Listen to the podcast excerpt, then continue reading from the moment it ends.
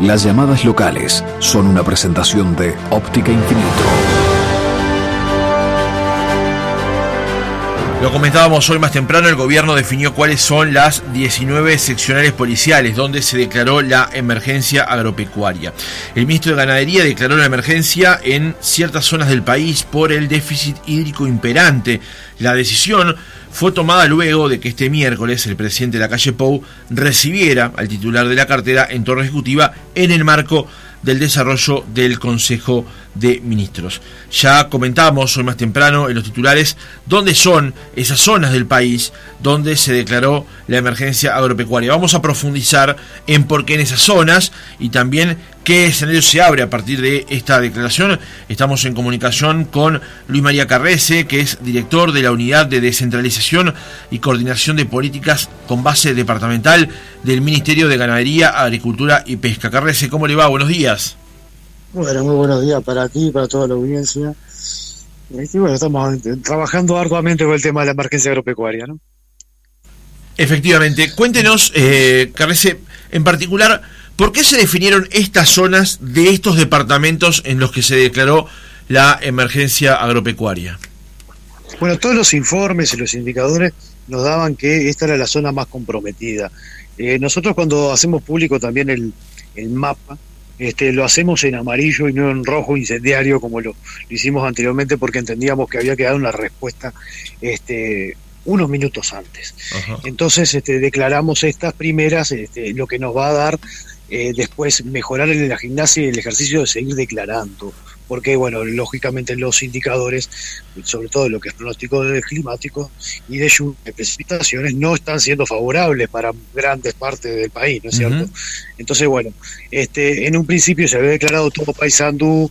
La primera declaración fue de libre pastoreo en algunas seccionales, libre pastoreo previo la habilitación en el Ministerio de Ganadería, Agricultura y Pesca, servicios ganaderos, ¿no es cierto?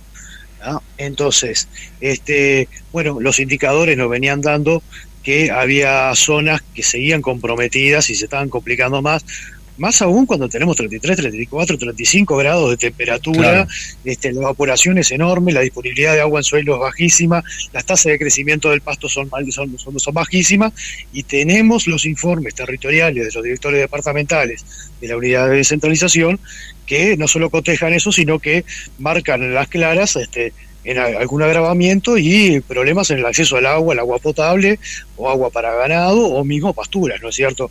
Entonces, bueno, eh, llegó el momento de tomar la determinación y así, y así lo hicimos. Bien, buenos días, Carrece. Roxana Pérez lo saluda por aquí. Le, le consulto, ¿qué es lo que posibilita la, la, declaración de esta emergencia sanitaria, de esta emergencia por déficit hídrico? Sí, la emergencia agropecuaria, Rosana, en lo que consiste, nos habilita a nosotros a liberar fondos este, para, eh, de alguna manera, paliar la situación, ¿no? Porque son todos paliativos. Este, en este caso, por ejemplo, el FAE, Fondo Agropecuario de Emergencia, eh, nosotros lo volcamos directamente como ya política institucional para productores hasta 500 hectáreas con IAT 100, productores familiares, donde por intermedio de entidades crediticias, anteriormente República Microfinanzas, eh, generamos un crédito en base a la unidad de ganaderas que posee este, y le subsidiamos los intereses, quedando un interés sumamente sensible de 4% anual en dólares y 10% en pesos, que le subsidiamos 5 puntos en la tasa en dólares le subsidiamos 10 puntos en la tasa en pesos. Un crédito que en plaza este, no existe, porque bueno, queremos apoyar a eso. ¿Por qué no damos raciones? La gran consulta, bueno, a ver, este gobierno este, hemos tenido, bueno, de alguna manera nos ha puesto a prueba con tres este, declaratorias de emergencia agropecuaria desde que asumió. Eh, lo, bueno de esto es que venimos con un bagaje importante y ya conocemos cuál es la ductilidad y la versatilidad que nos da el brindar dinero y no raciones. De, hecho, la primera declaración de emergencia, si no recuerdo mal, que fue a los pocos días de arrancar el gobierno, en, en marzo de 2020. Efectivamente, marzo 2020 y después despidiendo el 2020 una nueva ya en diciembre. y, en, algunos casos, en algunas zonas del país que se viene arrastrando un déficit hídrico desde el año 2019. Entonces, este, bueno, ya hemos tenido una gimnasia importante al respecto. Eh, con respecto a lo que le decía con los fondos de, agropecuarios de emergencia, bueno, el, brindar dinero, por ejemplo, a aquel productor que tiene forraje porque bueno, este, de repente tiene fardo y la ración no le da la solución, capaz que lo puede volcar en agua. O tal vez este, esa persona diga, tengo un vecino que al lado tiene fardo y le compro fardo, y bueno, y me, favorece muchísimo la logística. Entonces, bueno, desde ese punto de vista es mejor dar dinero y no, y no ración. Claro. Después, este, hay una particularidad que también que tiene esta emergencia agropecuaria, la declaración, es que hemos sumado la apicultura. O sea, hemos declarado para la lechería, la ganadería y la apicultura, dejando bien en claro el importante rol que tiene para nosotros la apicultura y para este ministerio, ¿no es cierto? En el caso de la apicultura, ¿en qué, departamentos son los que, porque por ejemplo en la zona de, en la zona de Florida, que es como la cuenca lechera, ahí se, sabe que la zona está bastante complicada, pero en el caso de la apicultura, ¿qué, qué departamentos, qué departamento implica? Es exactamente las mismas y las más seccionales. A medida que se va este, incrementando la cantidad de seccionales, también se va incrementando la posibilidad de postular de, esos apicultores, ¿no es cierto? otra consulta que tiene que ver con eh, eh, esta, esta situación. Eh, hemos hablado en las últimas horas de, de la gente del riego. Ayer, de hecho, hablamos con Remo Di Leonardi con respecto a, a esas estrategia, digamos, no, no de, regar con agua de oce probablemente, pero sí con la instalación de la generación de tajamares y demás. ¿Cómo está trabajando el ministerio en esa política? Bueno, nosotros hemos estado, trabajando de manera conjunta y mancomunada, por, ejemplo, con quien tenemos muchísimo contacto y hemos logrado trabajar este, de la mano con Julio Luis Sanguinetti, quien este, ha generado un montón de, políticas este, a efectos de beneficiar lo que son los regantes. Esta misma charla, que esta misma consulta que tú me estás haciendo fue una charla que tuve durante más de una hora por Zoom con Martín Matos de Recursos Naturales, con que, bueno, lógicamente estamos eh, más que proclive en impulsar todo este tipo, tipo de sistema de riego, sabemos las ventajas que nos puede llevar, este, sabemos También los costos, ¿no? política pública.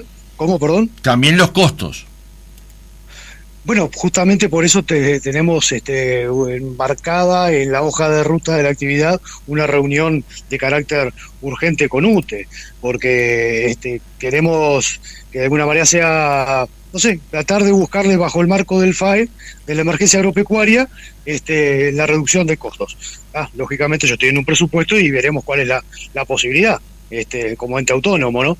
Pero bueno, también conversación con la más que alineados desde ese punto de vista.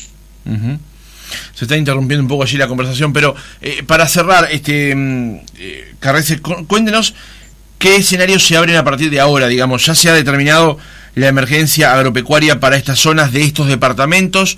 Eh, son pasos administrativos, además. ¿Cuáles son los que podemos esperar, por ejemplo, para el año que viene, de continuar esta situación que da la impresión podría continuar? Bien, te agradezco la pregunta porque así queda más amplia la, la respuesta que te podemos dar. Por ejemplo, con las intendencias departamentales tenemos ya iniciado desde el año pasado 20 millones de pesos para 18 intendencias departamentales, este, que llegó a 3.000 productores con la limpieza y mejora de tajamares. ¿sí? Este, pensamos que eh, la evaluación ha sido satisfactoria y posiblemente eso se amplíe. Ya se está remitiendo 600 mil pesos por intendencia para que puedan desde el Ministerio de Ganadería, claro, este, para que puedan dar eh, solución y bueno alguna respuesta a productores de las áreas donde hoy están declarados.